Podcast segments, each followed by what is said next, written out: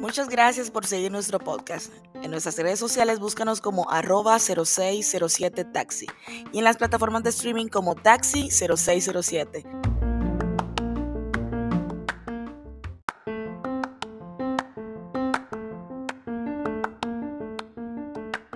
Hola, bienvenidos a nuestro podcast.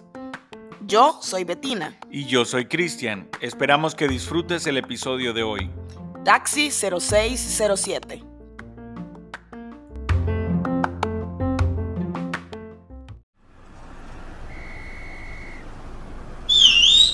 ¡Hey! ¡Taxi! Hola amigos, es un placer que estén con nosotros una vez más.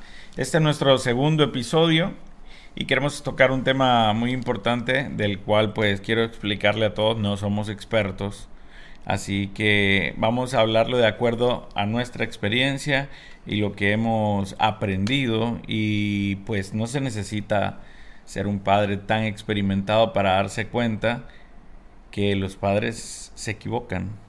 De hecho, No, somos hay hijos. un libro, no hay un libro para No, ser padres, No, pero definitivamente. si nos dicen, no, ustedes no son expertos, sí, somos expertos en ser hijos. Hemos Sí. sido hijos ya por mucho tiempo y podemos decir que algunas de las cosas que nos han enseñado pues no han sido las correctas. ¿Has aprendido algo en este tiempo corto, mi amor? que Sí, he aprendido de que uno puede llegar hasta donde, aunque las fuerzas no le den por los hijos, la verdad.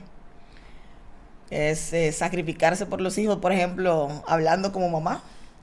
Eh, dar lactancia materna es algo sol exclusiva, es, es sacrificado, sacrificado. Sí, la verdad que sí, es, es sacrificado. Bueno, yo lo, yo lo viví con vos y Sí. para mí fue algo impresionante. Fue un año y medio completo. No dos años, No, pero exclusiva, exclusiva. no dos años. Que empezó a tomar leche a los dos años. Sí, pero ella comió al año y medio. Ah, no, a los seis meses empezó a comer. A los seis meses, Ok, cuando... ok, bueno, no. Yo me acuerdo, lo que yo me acuerdo es de que te levantabas en la madrugada Sí. a ordeñarte y yo escuchaba el, el cosito ese pompeando. Sí, la verdad que fue bonito. Fue bonito. Sí, sacrificado, Lo- lo pero volvería- bonito. Sí, lo lo volvería a hacer. hacer? Sí, sin Sí. duda alguna, sí. ¿No te arrepentís? No, jamás.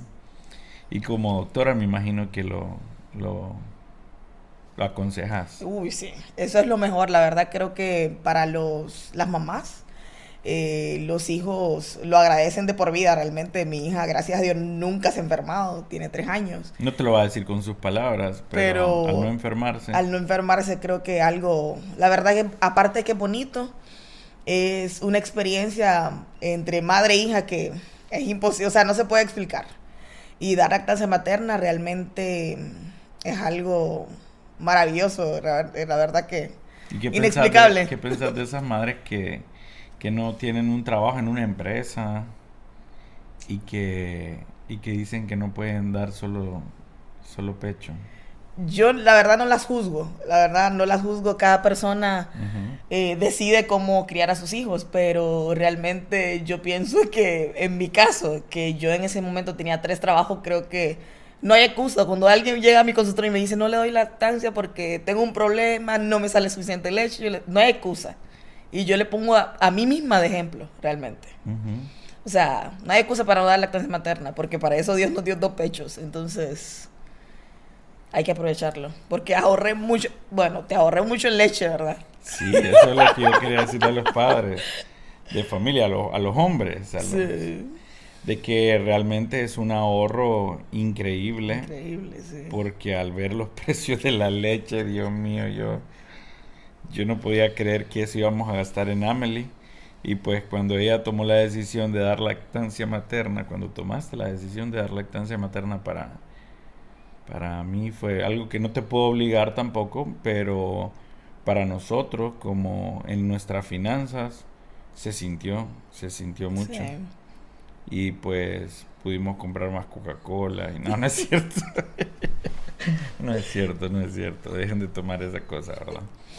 Para nosotros es, es un día especial el día de hoy. Sí. Porque hoy estamos cumpliendo seis años de estar casados. Es nuestro aniversario. De boda civil. De boda civil, sí, la boda civil.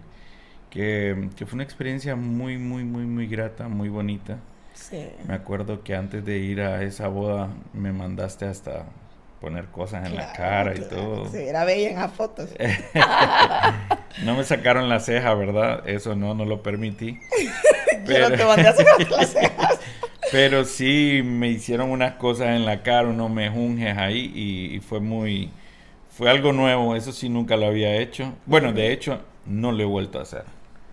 No lo he vuelto a hacer, pero sí, sí para verse un poquito diferente. Yo me miro igual al final, pero, pero es un día muy especial para nosotros. Gracias por, por escucharnos en este taxi 0607. Y pues sí nos gustaría hablar de, de lo que es la paternidad. No, de hecho, ni teníamos pensado en- a empezar a hablar, po- no, no habíamos pensado en- Hablar de eh, eso. hablar de ese tema, de la lactancia, pero realmente surgió ahí y es muy, y es muy importante.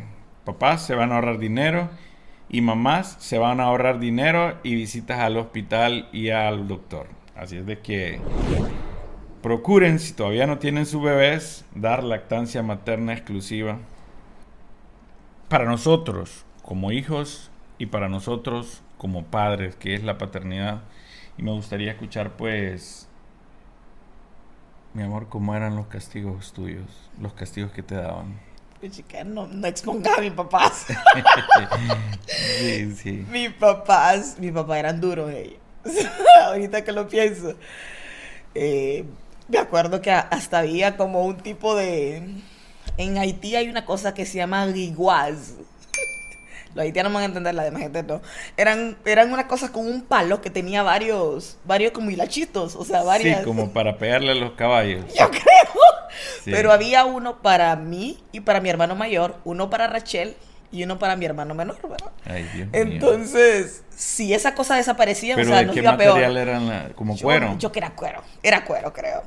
Pero Eran como, como 20 fajitas. era como 20 pajitas, sí, Ay, que venían mío. un palo. No, Eh. nos daban duro, nos daban duro. Si hacíamos algo y no sabían quién fue, a todos nos caía.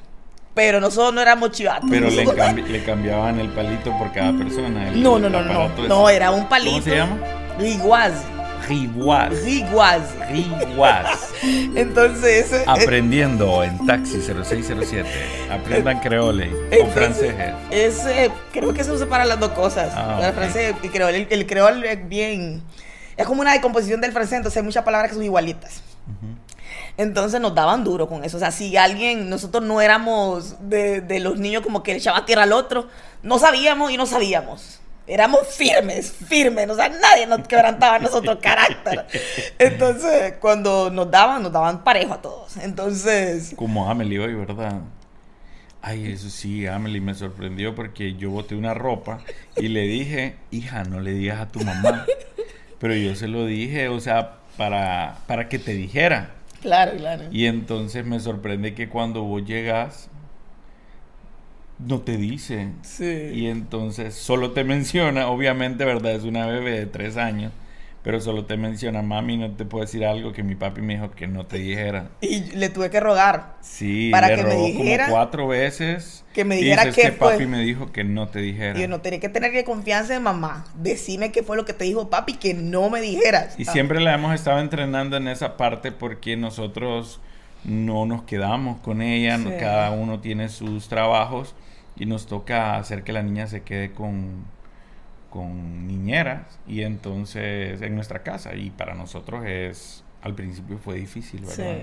sí, el poder complicado. dejarlos y me imagino que todos los que nos están escuchando saben de lo horrible que es esa tarea de buscar una persona que cuide sus hijos.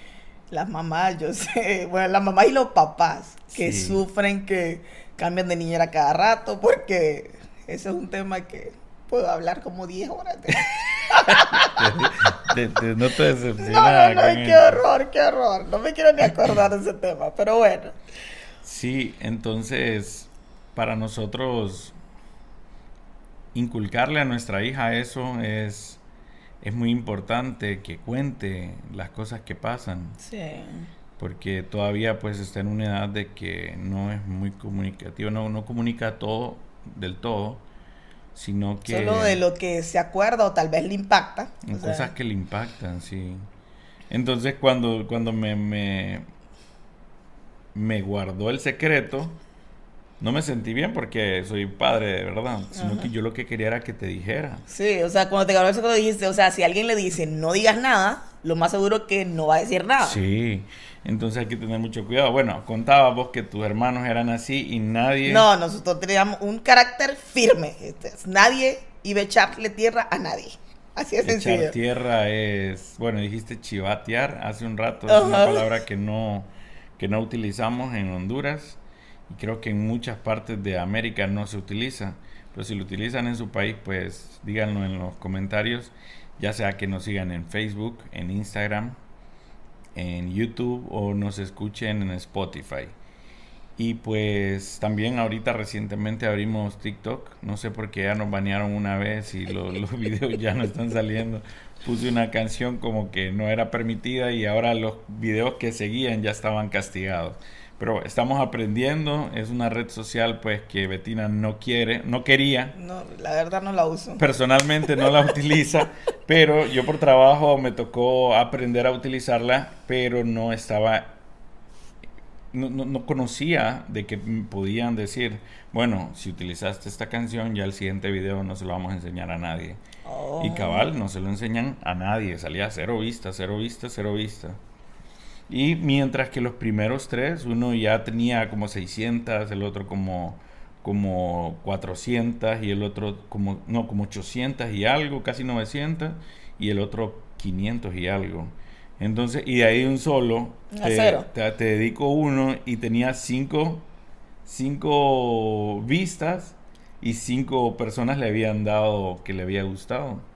Pero bueno, este capítulo no es acerca de cómo utilizar redes sociales, pero para que sepan, ¿verdad? Tenemos todas nuestras redes sociales, por favor, síganos, no les cuesta nada, denle like, denle seguir, aprieten las campanitas que está. Sí, hombre, no les cuesta nada. A nosotros nos ayuda y nos sirve para poder... Y estoy averiguando, alguien dio un dislike. Estoy averiguando quién fue, ¿ok? Pero broma. sí, tenemos, tenemos un dislike, ya tenemos un hater. Así de que si a ustedes no les gusta, a los que nos están escuchando siempre denle like, ¿verdad? Gracias al que nos dio dislike, nos hace poner los pies sobre la tierra. Sabemos que no a todos les va a gustar lo que hablamos. Claro, claro. Y primero porque lo repetimos y lo escribimos en todos lados, no somos expertos, pero sí nos gusta hacer bulla con esto porque a mí no me piden permiso para decirle a mi hija que el matrimonio no es natural. Y eso ya me tiene harto, de verdad. Esta fue la razón por la que nosotros tomamos la decisión de, empezar este proyecto. Porque yo le quiero decir a mi hija y a sus hijos. Qué bonito el matrimonio. y a ustedes, que no están casados todavía, que el matrimonio no es lo que les presentan en los videos de TikTok. O el matrimonio no es lo que les presentan en las películas o hablar de toxicidad. Sí, no es algo normal. O sea... Entonces, estamos haciéndole la contra a lo que está haciendo la sociedad ahorita. Y es posible que por eso los algoritmos no nos quieran mucho. Así es de que entendemos y a todos los que nos escuchan y nos siguen y les gustan estos temas, pues muchísimas gracias desde ya por seguirnos en todos lados. Si nos siguen solo en Instagram, no son amigos de nosotros. no es cierto. gracias, gracias a todos por seguirnos donde más les guste. Bueno, volviendo al tema. Entonces, te castigaban fuertemente con esta fajita que se llamaba no crean, Pero aparte de, esa de, esta fajita, había, nos castigaban con faja, con las mangueras esas de... ¿Qué? No que hacían con faja. ¿Me explico? Eh, con, con faja, con mangueritas eh, de. Esas que parecen de. de. de chimbo de gas.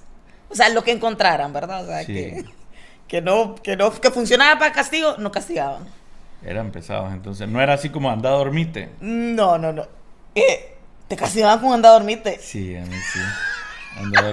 No, ese castigo es horrible. No creo. No, fregué. Yo prefería que me mandaran No, a no, dormir no, que no, no, me pudiera no. sentar por 50 No, pasos. no, eso es horrible. De verdad. Sí. No, Que te manden a acostarte, mandámele a acostarse ahorita castigada, eso es lo peor que le puede hacer. no, no, no. Ella prefiere dos chancletazos bien Ojalá, dados. no, ahí me hincaban como 10 horas ahí. No, Sí. eso no es castigo. Pero bueno, Entonces, a mí sí me castigaban fuerte, pero también me decían, anda, acostate. Vayan a Temprano. acostarse y se levantan hasta mañana. sin comer. No, te llamaban para la comida y ya Ah, estaba y volvía otra vez a acostarte. Sin ver televisión. Horrible. Sí, o sea, es acostarte es no tocar nada. A mí eso nunca me pasó. No tocar nada. O que mi mamá, mi mamá tenía esto de que nos decía que nos quedábamos hincados. Nosotros también quedamos Sí, hincados. nos quedábamos hincados y ellos salían y volvían. No, pero yo sí me levantaba, yo lo admito. Sí, yo, yo me- Sí. Ey, cuando venga yo les aviso. Sí, a nosotros nos dejaban castigados, hincados y, y también nos levantábamos, creo. Claro, no creo que se quedaran ahí. Es que, es que la verdad ese recuerdo de la hincada era, está bien borroso, pero sí nos, sí nos castigaban hincándonos y mucho con faja. Más que todo mi mami, mi mami era, y le mando un beso a mi madre, hermosa. Soy Y lo que mami. soy por ella y estamos muy agradecidos. Yo creo que vos estás agradecida también, ¿verdad? Por esa Sí. parte, que más adelante vamos a hablar Sí, acerca sí. de eso. Y, y cuando ha- has estado alguna vez con un niño al que no castigan, Sí, eso es terrible. eso es terrible. me digas. Ajá. Si potes malcriados, no le hacen caso a nadie. Y eso, eso sí me, me puede purgar. O sea, Sí. yo creo que a todo mundo, nadie le gusta estar con un niño malcriado. Ese es un hecho. Sí, Nadie, no, y no solo es un adulto que no criaron bien. Ajá, también. Un adulto que, que lo malcriaron cuando estaba Sí. pequeño. La verdad que eso es terrible. Pueden llegar hasta ser presidentes. Sí, Pueden llegar a ser líderes de empresa. cierto. siendo malcriados como son.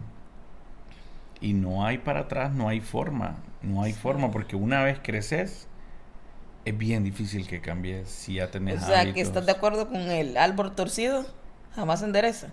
Jamás será vencido. sí. No, Es que siempre confundo refranes. yo. hombre, ¿cómo vas a creer? El árbol torcido a maullar aprende. No, jamás se endereza. Jamás se endereza. ok. no, es cierto. Ya, fuera de todo chiste, estar con, un, con una persona que es malcriada o fue malcriada por sus padres. Sí, más que todo alguien sin valores, pues, Ujú. o sea, por lo general, eso es lo que pasa, que son gente que crece sin valores, Pero ¿y ¿cómo malcrias a un niño?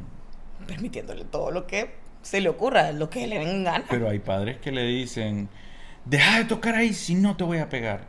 Sí, pero si no te voy a pegar, si toca, le pegas. A mí me preguntas. No, te pregunto, o sea, si, si el niño dice, Vos decís que hay que cumplirle entonces. claro, o sea, si usted le promete una fajeada, désela. Pero no que se lo vaya a dar y lo volvió a hacer y no, no le pegó. Entonces, no hay palabra, no hay carácter y no se forma nada ahí. Más que él hacer lo que él quiera. Así de sencillo. Ser malcriado creo que es una de las peores maldiciones que le puede pasar a alguien. Sí. Bueno, ya a mí me ha tocado estar en lugares donde hay niños y si a mí me dicen, y si yo escucho que el papá le dice, se va a enojar el muchacho, ya, ya estoy enojado. Es cierto, eso pasa. Se va a Sí. enojar, mire, no haga eso. Se va a pegar el muchacho, mira. Y Yo la verdad que ese tema cuando lo hacen, por ejemplo, en el consultorio, cuando dicen le va, le va a pegar la doctora o le va a decir algo a la doctora, yo eso sí me puede enojar. Sí, a mí me O cae. sea, no digan eso, o sea, usted tiene que corregir a sus hijos, no yo.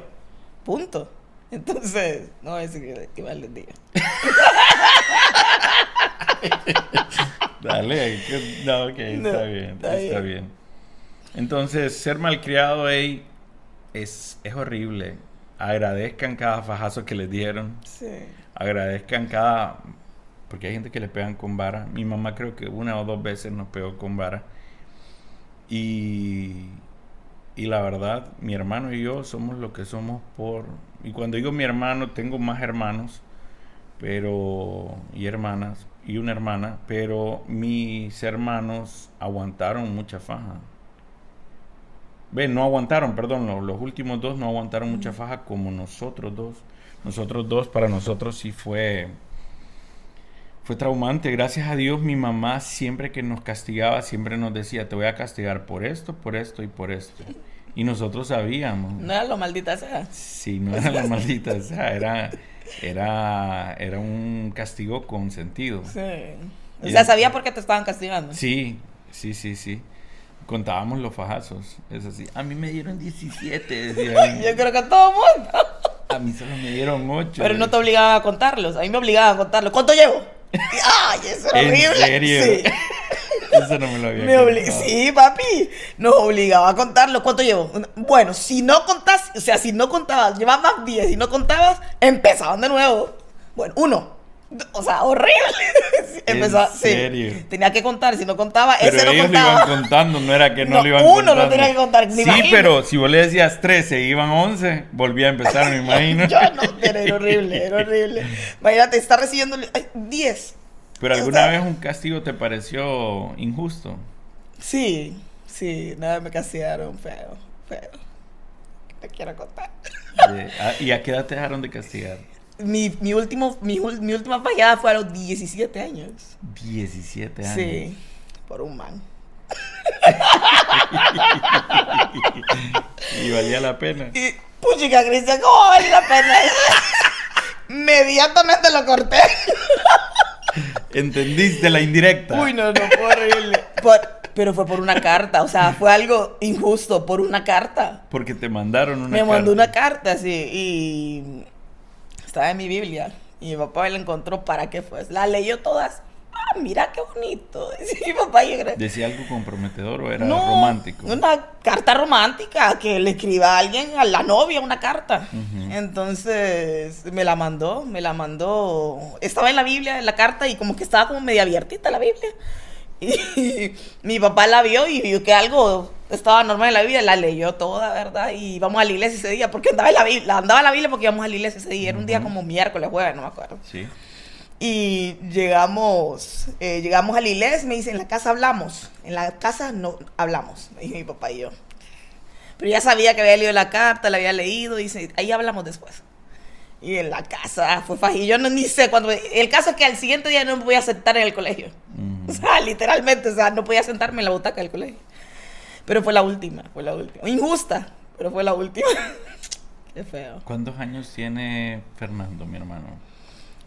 14. Mm, Ah, no, 16. eh. No, No, sé. yo le llevo 18 años a él. Pero no sé cuántos años tiene. Nunca lo han fallado, me imagino. No, lo que quiero acordarme es mi última fajeada. Es que te acordás Oh, bien claro de uy, tu- sí, me acuerdo, de claro. tu edad. sí, 17 años. No, pero el mío fue más de 20. Yo tenía 21 o 20, algo así. La, la última vez que mi mamá me Casi te conocía yo. Sí, no, y la verdad, si mi mamá me quisiera castigar, yo creo que yo me dejaría. Bueno, no creo, estoy seguro que me dejaría, porque porque algo vio ella. Eh, vos sabés Sí. más que nadie cuánto yo valoro el, el, el consejo de mi madre. Sí. Y pues es mi mayor mentora, yo no tengo nada que reprocharle. Y más que todo reírnos pues de eso. Pero me da cólera ahora que ella me diga que no castigue a Amelie. ella me dice... ah, sí, te dice, no, no la dice, castigues, hija, habla con ella. Sí, mira, ve, yo aprendí eso con el tiempo, la verdad, y, eh, mis nalgas no dicen lo mismo. Pero ahí caemos en el otro tema de repetir patrones. Sí. Y es cierto, quizá en ocasiones yo creo que mi mamá bien me pudo decir las cosas como un consejo, más que, que un castigo. Es decir, hijo, esto no lo haga, esto no lo haga. por Pero esto, funcionó esto, como esto lo hizo. esto". Funcionó, me forjó carácter, porque a ella, mi abuelo, le forjó carácter. Y ahora yo pienso a veces que tengo que forjarle el carácter a Amelie, pero vos misma has dicho que a veces soy demasiado fuerte con ella. Sí. Es que no tenés paciencia. Sí, pero como es lo que te digo, entonces nos volvemos en una copia de nuestros padres. Sí, por lo general.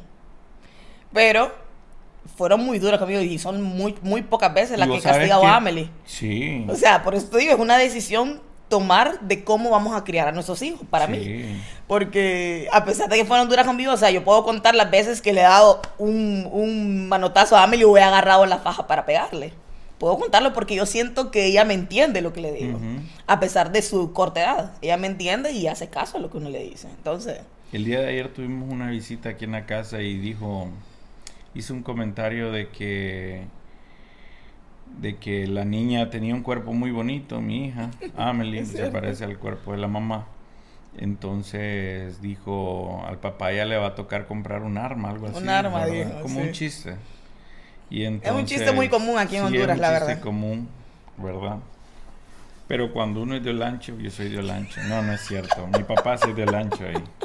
Y mi mamá es de Valle. Aquí en Honduras, tu mamá es de... Puerto Príncipe, Haití. ¿Y tu papá? También. Los dos de Puerto Príncipe. Sí, hasta donde yo sé. Sí. Ujú. Tu mamá es apellido Jules. Jules. Jules, ok. Bueno, lo que, lo que les decía. De la persona que dijo un arma. te Sí, que, que, arma. que me iba a tocar comprar un arma. Y entonces yo le dije, no, no voy a ocupar un arma porque estoy formando...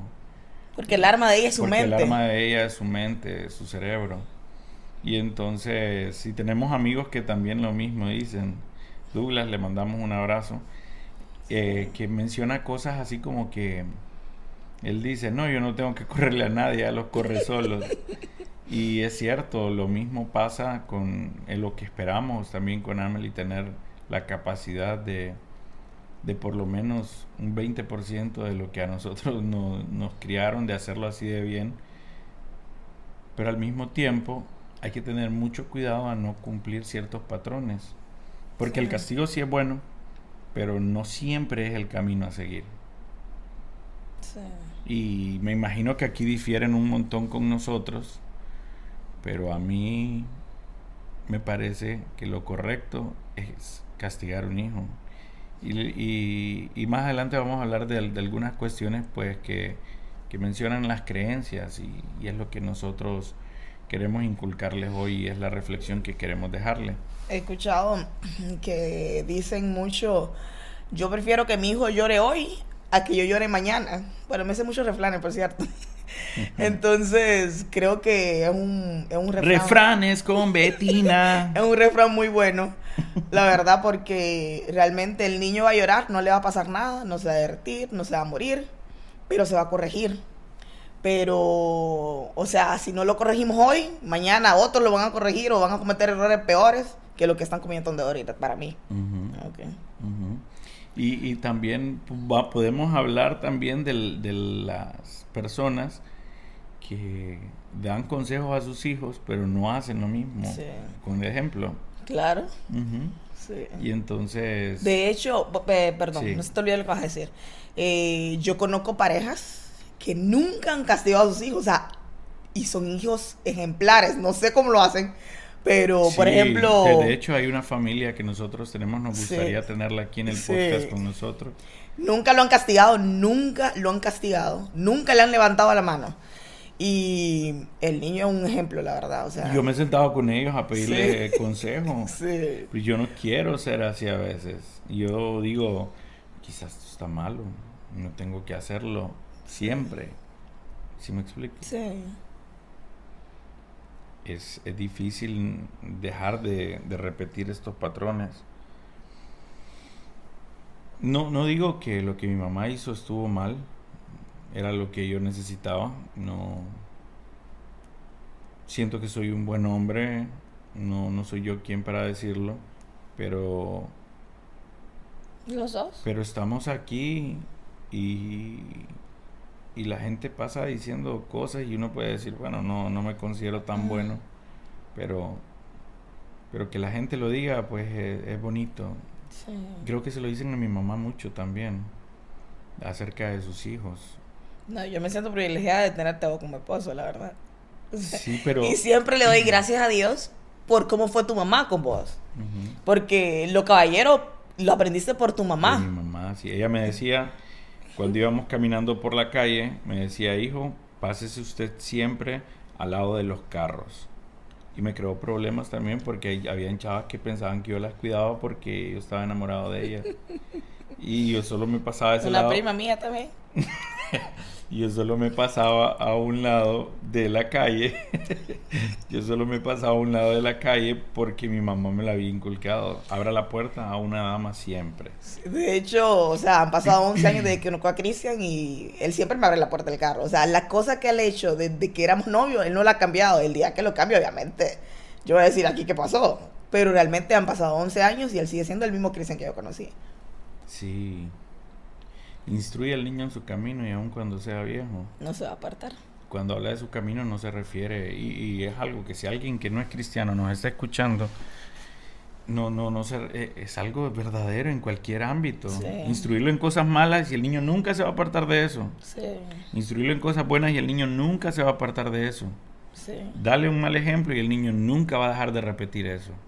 Sí, es que lo que pasa es que... Y va, va- va- va a ser un adulto, perdón, no se te Sí. olvide. Va a ser un adulto frustrado pensando que lo que está haciendo está bien Sí. y tratando de no ver lo que está haciendo está malo, sabiendo lo que está malo, pero no pudiendo detenerse. Sí, es que lo que nosotros vemos, por ejemplo, es, eh, es el ejemplo. Por ejemplo, yo puedo decir, mis papás nunca pelearon enfrente de nosotros. O sea, si, tuviera, si tenían problemas, nosotros no nos dábamos cuenta. En serio. Nunca vi a mis papás pelear. Nunca. Una vez ya estaba grande, yo ya éramos novios, tú y yo. Y yo me metí. Y le digo, pucha, David, no. Mami, no peleen por eso, que no sé qué. Y me dijo mi mamá, jamás te volvás a meter en lo que a vos no te importa. Santo remedio. Yo aprendí, lo- después de eso como que agarraron cancheo. Ya peleaban enfrente de mí, ¿verdad? Y- pero yo nunca me volví a meter. Hija, ¿qué decís? Yo no me meto. Usted me dijo que no me volviera a meter y yo no me volví a meter nunca. Y a pesar de que me preguntaban mi opinión, nunca me volví a meter. Pero realmente es un es algo que yo vi que mis papás nunca pelearon enfrente de nosotros. Nunca. Qué o sea, impresionante. sí, nunca pelearon enfrente de nosotros. Nunca los vimos pelear. Nunca lo vieron pelear. Nunca. A mi papá que peleándose, que Se discutiendo. iban al cuarto a discutir. Yo me imagino. Pero mi papá, por ejemplo, mi papá me daba un consejo siempre. Y Pero ¿y vos por qué no aprendiste eso de tu papá? Ah, Yo no peleo con vos, yo solo he aprendido, he aprendido a no discutir con él enfrente de Amelie porque a veces siento que la castiga muy duramente, tal vez por algo que no, pues. que no amerita. que no amerita. Entonces yo le digo, amor, pucha, no hagas eso, que no sé qué. Y la niña obviamente se pone un poco como que, pucha, mi mamá está de mi lado y se pone como, y se va para donde mí. Pero realmente es que yo siento que es muy justo y he aprendido es que cuando él la castiga, quedarme callada y después decirle, amor, lo hiciste mal. Así no es papi puchica, la niña que no sé qué. O sea, Mírame, pero- lo has aprendido. poco a poco, ¿sí o no? ya ni te digo nada, yo, puchica, lo voy a dejar, digo yo, porque ya ni te digo nada. Últimamente no te digo nada. Pero sí, mis papás, la verdad, no, no peleaban. Enfrente de nosotros nunca lo hicieron. Entonces, eso fue un- algo que realmente. Sería bueno repetirlo. O, o ese- esos tipos de patrones sí. Sí. Y mi papá me decía siempre: nunca te acostes enojado con tu esposo. ¿Tu papi? Mi papi, sí. Ah. O sea, que, que nunca amanezca. ¿Qué onda? que nunca amanezca y que hayas dormido enojado con tu esposo. Nunca, nunca. Siempre me dijo, esa fue la cosa que me dijo mi papá. Yo sé que al principio no lo seguí. Yo lo sé. Ni de Porque a veces uno es orgulloso. No, ni de No, novios. pero me lo dio para mi matrimonio, no me lo dio de novios. Ah, sí, ya cuando me casé. Sí, porque de novios eran días tras días tras días molesta la muchacha. Lo sé. Hasta que yo un día le dije, ok, por cada día que vos dejes de pasar, yo voy a dejar de pasar una semana. Sí, dije yo, una semana está dura. Yo sé que ya no puede vivir sin mí, dije yo. Tan bello. Pero sí, yo dije, bueno, la verdad que. Bueno, aprend- bueno, aprendí, ¿verdad? A tratar de resolver el problema en el momento, ¿Has detectado algún error que tus papás hayan cometido en tu crianza?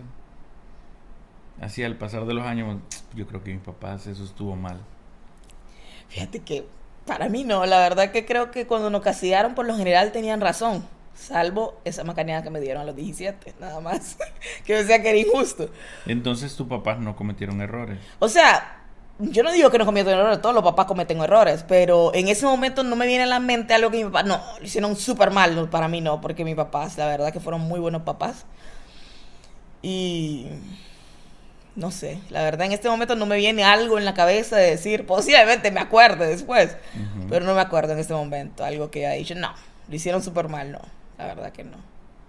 Sí, porque Bueno, al escuchar a mi mamá hablar, al escuchar a, a algunos padres hablar, decir de que ellos castigaban a sus hijos, pero ahora que crecieron, ellos saben de que esa no es la forma a seguir siempre, que en ocasiones y la mayoría de las veces es necesario solo hablarlo sin castigar. Entonces es, va contrario a lo que nosotros aprendimos.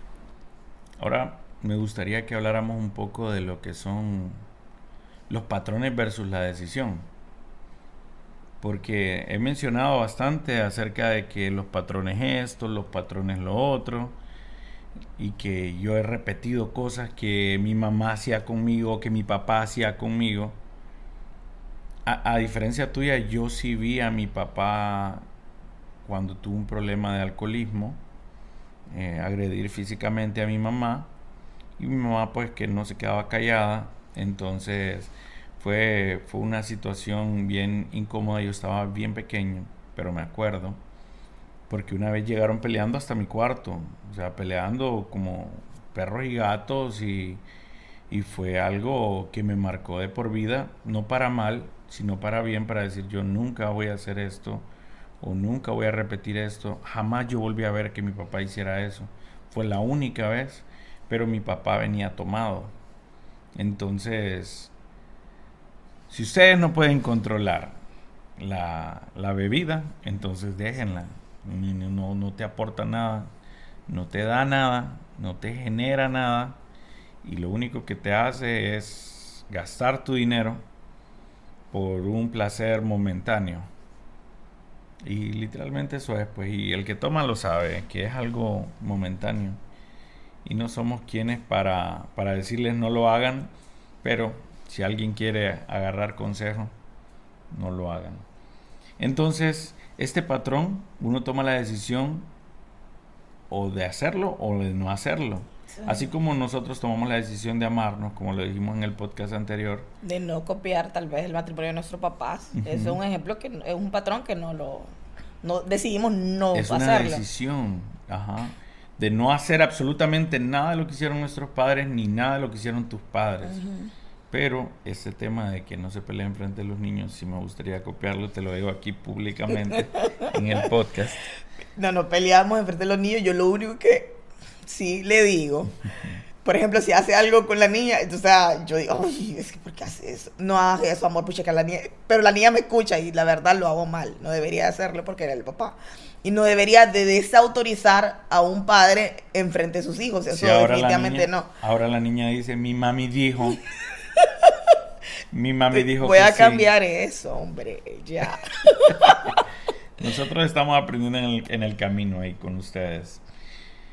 Y, hay cuestiones, pues, que es posible que en un futuro tomen lo bueno y desechen lo malo. Los que no les parezca bueno, deséchenlo.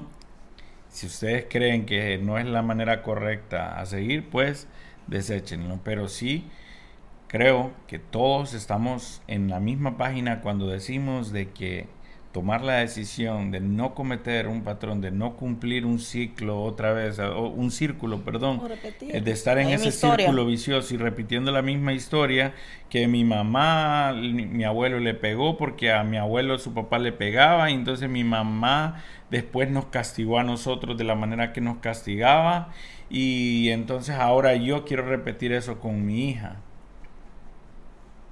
yo no estoy traumado, pero he conocido a, hijos que han sido traumados por los castigos de sus padres. Tengo un par de amigos yo que sus papás, su mamá, le, una vez que ellos dos pelearon, lo que vino, lo que hizo fue que agarró, agarró sal, se la puso en la espalda de uno y agarró sal y la puso en la espalda del otro, hizo que uno le lamiera al otro y es algo muy común en Honduras, yo no sé en otros países, pero Eso nunca he escuchado yo. Sí, ese, tipo de castigo. Sí, hizo que su hijo le lamiera la espalda a su otro hijo y así, para demostrarles que eran hermanos. Mm. Y a causa de eso, ellos dejaron de hablarse por mucho tiempo, sí. O sea, ya después de ser súper unidos, jugaban fútbol y todos juntos, después ya se separaron y tomaron como caminos un poco separados. No, o sea, no es que no se llevan ahora, son, son adultos ahora pero Eso marcó la Pero vida eso de, marcó la vida. de Entonces, ambos, porque- hay, que, hay que pensar en eso también cuando se castiga a un hijo. Por ejemplo, cuando yo le digo a Amelie, Amelie, espérese. Y entonces yo digo, tal vez me quiera hacer una pregunta que va a desarrollar su creatividad. Y el de tenerle una pregunta puede ser definitivo para su creatividad o su, o su desarrollo. Entonces ella dice, ok, bueno, no tengo que preguntar. ¿Y qué podemos decir, amor, de la herencia? De que hay gente que dice, no, es que yo soy así porque mis papás son así. Sí, por lo general yo creo que esa es la excusa perfecta de decir "Ay, Ujú. que así me criaron, así soy yo. Ujú. Eh, no tomar la decisión de cambiar esa forma de ser porque sabemos que está, está equivocado, pero realmente No, no, es, es, que, así. es que yo, yo tomo porque mi papá tomaba. Sí, Entonces a mí me gusta la cerveza, me gusta el trago porque mi papá tomaba. sí, y hay dos decisiones ahí, o sea, seguir el camino del papá o realmente tomar una decisión propia, pues, o sea, no podemos heredar patrones, o sea, podemos evitar heredar patrones, definitivamente. Totalmente. Podemos. Y volvemos al tema que estábamos hablando de decidir no continuar con ese, ci- con ese círculo, de estarlo repitiendo. Pero hay padres que dicen que. que. que sus hijos. que ellos tienen diabetes porque sus papás tenían diabetes. Vos como doctora, ¿qué decís de eso? Es un hereditario, es hereditario realmente, pero podemos evitar, o sea, con la alimentación, una buena alimentación, podríamos detener que se manifieste en nosotros la enfermedad, definitivamente, ¿ok? Pero Hay hijos de padres eh, diabéticos que, que no, lo son. diabéticos. Sí hay, sí hay, claro que sí. Entonces va a determinar la decisión que yo tome a lo largo de mi vida para poder evitar manifestar la enfermedad. Ujú. Porque el gen puede ser que lo tengamos, definitivamente. Entonces, eh, pero sí lo podemos evitar. Es como cuando le dicen a una persona, usted es prediabético. O sea, de aquí a que usted sea diabético es solo un paso. Entonces la persona tiene que tomar decisiones diferentes y cambios alimentarios, o sea, cambios de estilo de vida para poder evitar llegar a ser. Ok. Y como doctora, ¿qué, qué aconsejas vos a la gente? Yo aconsejo que la verdad que si, si saben que pueden desarrollar, llegar a desarrollar la enfermedad, o sea, Hablando tomar de decisiones, diabetes, hablando de diabetes en sí. eh, ¿Cómo se le llama ese círculo de, de, de enfermedades? Enfermedades de base, enfermedades de base, son enfermedades de base por lo general. Entonces, o enfermedades crónicas. Entonces, eso lo que se hace es, eh, puede tomar una decisión de, de visitar, si una persona es muy sobrepeso, visitar un, un nutriólogo, una nutricionista, eh, para poder cambiar eh, hábitos alimenticios y poder um, caminar, o sea, hacer siempre, tomar otros hábitos como caminar, eh, incluso hay gente que se, se apunte en un gimnasio para poder cambiar estilos de vida. Y eso sería lo importante, pues cambiar estilos de vida, porque Pero no solo será- es hacer dieta, porque la gente hace dieta. No es lo mismo hacer dieta que cambiar estilos de vida. O sea, porque eh, eh, para la gente hacer dieta es como que, ah, ok, estoy a dieta, como menos, solo- pero el estilo de vida cambiarlo es, es de por vida, por eso dice estilo de vida. Cambiarlo para siempre, la forma de alimentarse. Se puede hacer poco a poco. Sí. Así que les aconsejamos que si pueden y tienen la, la, la posibilidad de conseguir un nutricionista certificado, ¿verdad? Que lo hagan. Y si no, pues llámenos, escríbanos y nosotros les podemos dar a algunas personas que conocemos con respecto a ese tema, ya que nosotros estamos también en esa transición porque eh, mis papás tienen problemas de base, como decís, enfermedades de base, tus papás también, y el repetir el mismo patrón de alimentación que nos va a dar, si no cambias nada, vas a dar el mismo resultado. Sí. Entonces, y a mí me pasó cuando yo conocí a tus papás. Yo me acuerdo que, bueno, a- volviendo un poquito en esa historia, después de que nos besamos en el taxi, eh, platicamos más y platicamos más y decís vos que nos besamos, ¿verdad? Nos seguimos besando. Me imagino.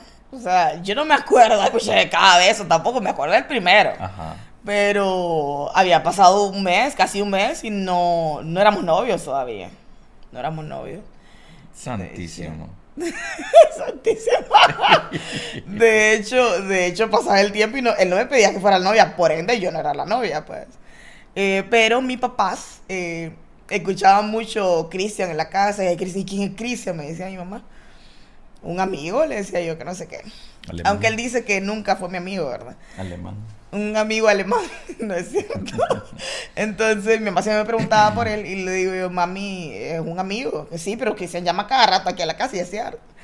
Entonces mi mamá me dijo, fíjate que queremos conocer a Cristian, invitarlo el domingo después de, de la iglesia para que para que venga a comer a la casa y yo así como que como le digo a este man que le invitaron a comer a la casa, qué pena.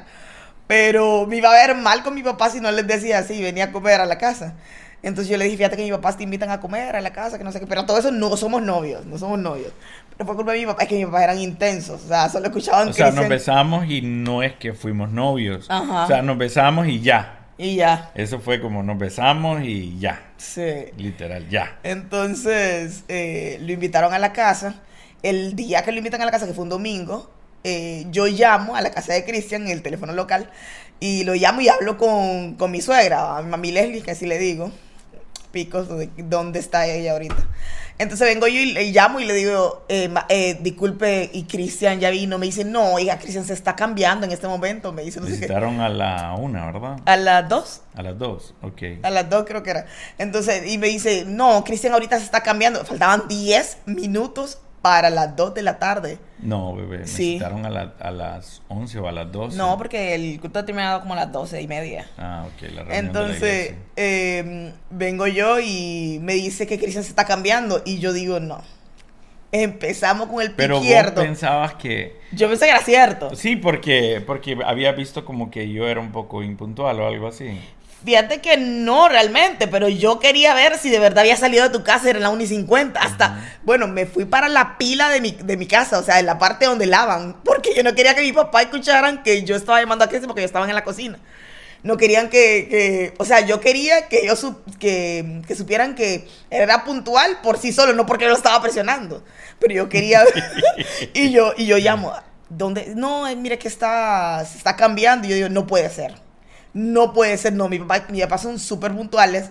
Mi, mi papá era militar, o sea, súper puntual. Sí. Entonces, tenía que estar a la hora. Entonces le digo yo a la, a la mamá, no puede ser. Mi papá son súper puntuales, no puede ser que Cristian, no, no es cierto, hija, Cristian ya está en camino, ya va a llegar ahí, me dice ella. Yo respiré profundo, ¿verdad? Gracias a Dios. Y en eso llegó Cristian a la casa, la verdad. Sí. Y llega. Sí, eh, mi, mi mami es bien bromista, entonces le hizo ese comentario. Pues Yo sabía, bueno, ya me habían comentado quién era el papá de Betina, entonces me, me apresuré a, a, a llegar. llegaste temprano. puntualito. Sí. Como dos minutos Y creo tu que papá faltaba. estaba afuera, tu Sí. papá estaba afuera. ¿Y qué dijo cuando te y vio? miró el reloj y dijo, "Hmm, empezamos bien. Eh, pero así todo ronco. Empezamos bien. Sí, yo te creo, porque mi papi, me imagino que está ahí. A ver si llega puntual. Vamos a ver. Ya entramos y fue una plática de siete horas más o menos. Sí, porque fue todo el día, desde que empezamos a comer. Sí. te pregunto de todo, desde tu familia. Todo, sí, todo. Y yo tenía, tenía, tenía un montón de, tenía como un speech listo. Pero tomen en cuenta que no éramos novios. O sea, en ese momento no éramos novios, solo Sí, que no éramos no novios. éramos novios. Y entonces tocó mucho explicarle a los suegros, no, no somos novios. Y las verás,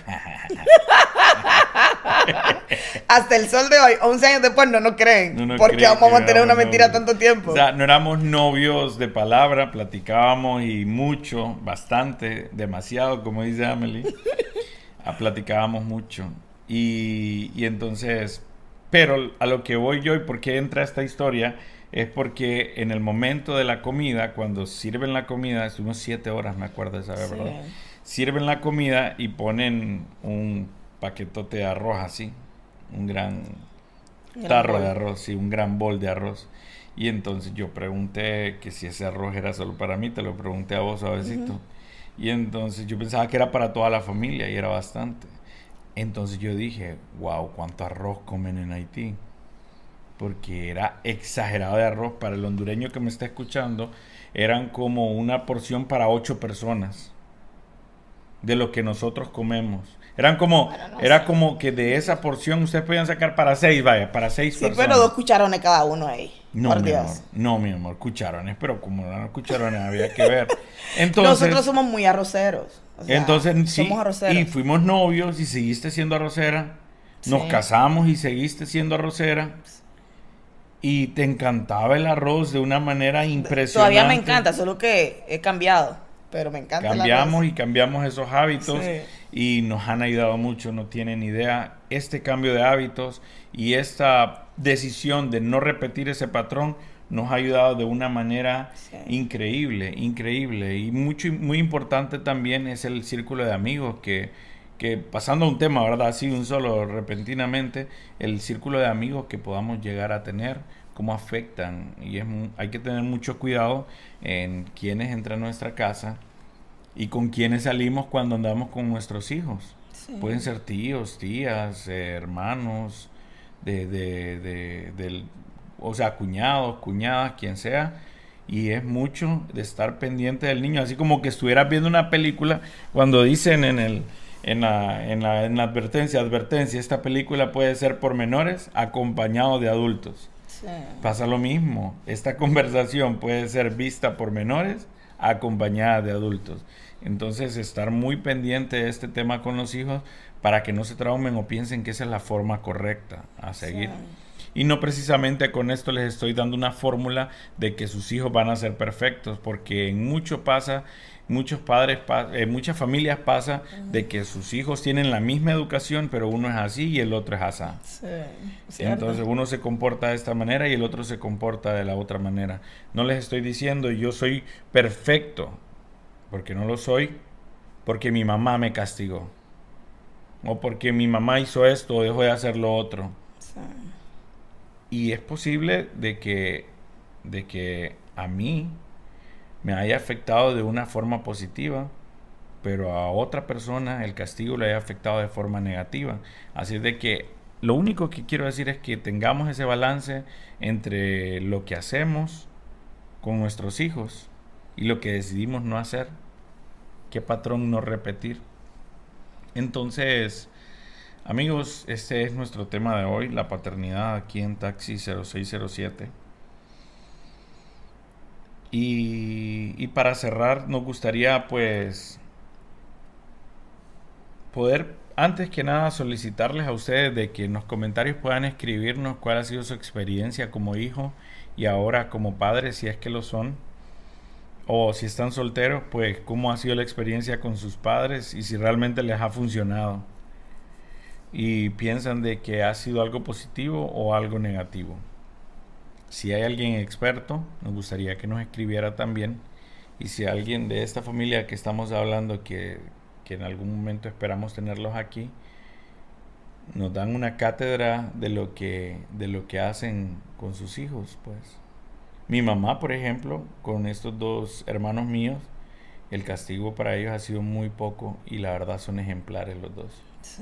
Entonces, no estoy diciendo que la corrección viene solo con castigo, estoy diciendo que la corrección viene con consejo, viene con ejemplo.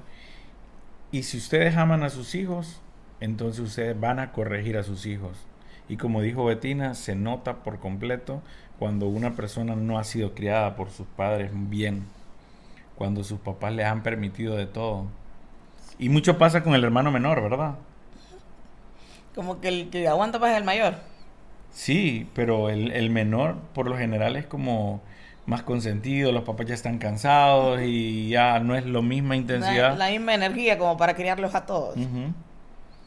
Y nuestra sociedad podemos decir entonces que tiene un problema de paternidad más que, más que un problema de juventud. Es un problema de padres rotos que han criado hijos rotos. Así es de que si usted está roto, amigo o amiga, tome la decisión de no repetirle eso a sus hijos. de no darle nuevamente eso a sus hijos y, y, de, y de encarecidamente día a día corregirlos. No les estamos diciendo castíguenlos con vara, estamos diciéndole corríjanlos. No, y, también, o sea, cuando hacemos la corrección con amor es muy importante. O sea, no solo corregirlo con vara, simplemente, o corregirlos de la manera, o sea, si están haciendo algo mal, corregirlos, sí. Pero el amor que nosotros le mostramos o le enseñamos a nuestros hijos eh, va a ser algo fundamental en la vida de ellos. Que sepan que aunque se les corrija, que también se les ama. Eso, eso es muy importante. Sí, mi suegro decía mucho, yo soy un hombre de principios. Sí. Y eso, eso, el principio para mi papá era todo. O sea, es de principios y no había nada por encima de sus principios. Así de sencillo. Nada estaba por encima de los principios de mi papá. Así de sencillo. Ni nadie. Ni nadie. Quien fuera.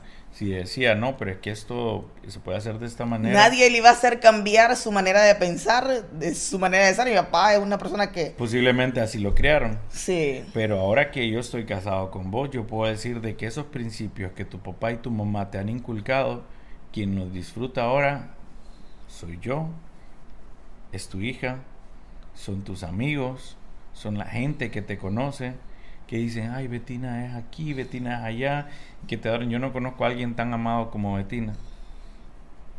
Y, y ¿por qué? ¿Por qué haces esa cara? ¿No pensás que la gente te quiera? No, yo no digo que no. ¿Qué? No, nada. Puede ser que hay, haya más gente amada también. Sí, no, yo no, yo dije yo no conozco, yo no conozco. Pero pero sí, lo que quiero decir es con esto es que los principios y los valores que ustedes le inculquen a sus hijos, quienes los van a disfrutar son otras personas. Y por consecuencia las facturas les va a llegar a ustedes en forma de felicitación siempre, felicidades. Qué hijos más ejemplares, ejemplares los que usted tiene. Se nota que hizo un buen trabajo. Sí. No, de hecho, es, ver un niño educado es decir, pucha, tuvo unos padres espectaculares, o sea, tuvo buenos papás. Cuando uno mira un niño noble, uno dice, pucha, qué lindo ese niño. Uno dice, o sea, sabe uno que los papás son buenos también. Sí. Entonces, sí, entonces, cada vez que ustedes miren a un adulto malcriado, es porque sus papás no se tomaron el tiempo que ustedes se van a tomar con sus hijos es porque sus papás no cambiaron hábitos y no tomaron nunca la decisión de dejar de repetir ese patrón. Porque no solo porque se viene haciendo año con año, generación con generación, es que está bueno. Y no siempre lo que también nos dicen que no es bueno ahora, es que no es bueno ahora. Y muy complicado es, y es el, el porqué de este podcast es el de decirle a las nuevas generaciones, casarse, tener hijos, formar una familia, es de las cosas más lindas que pueden haber. Sí. Nunca se bajen de ese taxi 0607, no sé cuál sea el de ustedes, quizás sea un ascensor, ¿verdad? Picaritos, o quizás sea en una habitación de hotel, o quizás sea eh, atrás de un restaurante o en el carro no estamos hablando de algo sexual, ¿verdad? estamos hablando de ese momento, ese momento top en el que ustedes pudieron por primera vez concretar eso que tanto habían anhelado, ese beso que tanto querían. Nunca se bajen de ahí, siempre quédense ahí, siempre estén ahí para que sus hijos puedan repetir lo mismo que ustedes repiten, lo mismo que ustedes repitieron. Y si van a cambiar, que sea para mejorar definitivamente. Si vamos a cambiar, que sea para hacer algo mejor de, la versión anterior de nosotros. Muchas gracias por habernos escuchado. Yo soy Cristian y Betina, que está aquí a mi lado, mi hermosa esposa. Muchísimas gracias por escucharnos, muchísimas gracias por haber llegado hasta el final. Y si llegaron hasta el final, por favor, pónganos un emoji de pastel para saber de que ustedes llegaron hasta el final. Muchísimas gracias, que Dios les bendiga, que Dios les guarde. Taxi 0607, peace out.